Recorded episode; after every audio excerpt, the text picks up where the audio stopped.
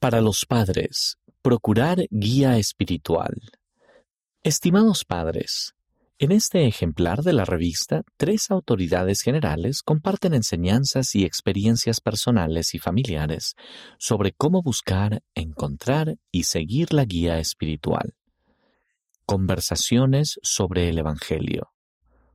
Confiar en nuestro testimonio. En la página 4, el elder Ronald A. Rasband comparte un relato de su historia familiar para enseñar el principio de que nuestro Salvador no nos abandonará.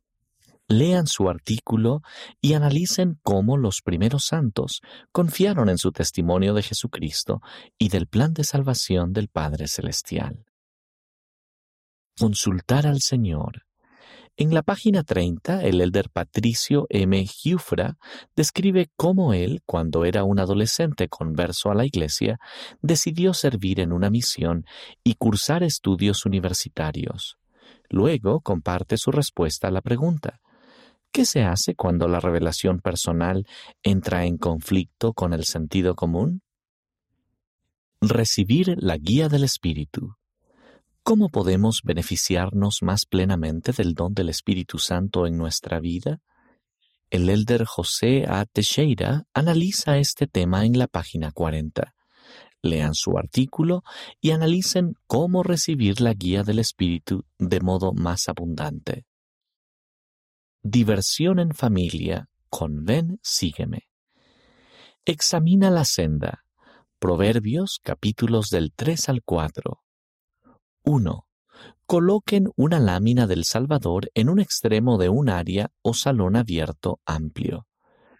2. Párense del otro lado del salón. Túrnense para vendarles los ojos a cada miembro de la familia, hacerlos girar y luego ver si pueden caminar hasta la lámina de Jesucristo sin ninguna ayuda. 3. Lean Proverbios capítulo 4 versículos del 26 al 27. Análisis. ¿Qué tipo de ayuda se nos ha dado en esta vida para mantenernos en el sendero que conduce a Jesucristo? Para continuar el análisis, lean Proverbios capítulo 3 versículos del 5 al 6. ¿Qué acciones debemos realizar para confiar en el Señor con todo el corazón? Enviado por Mitzi Schoenemann.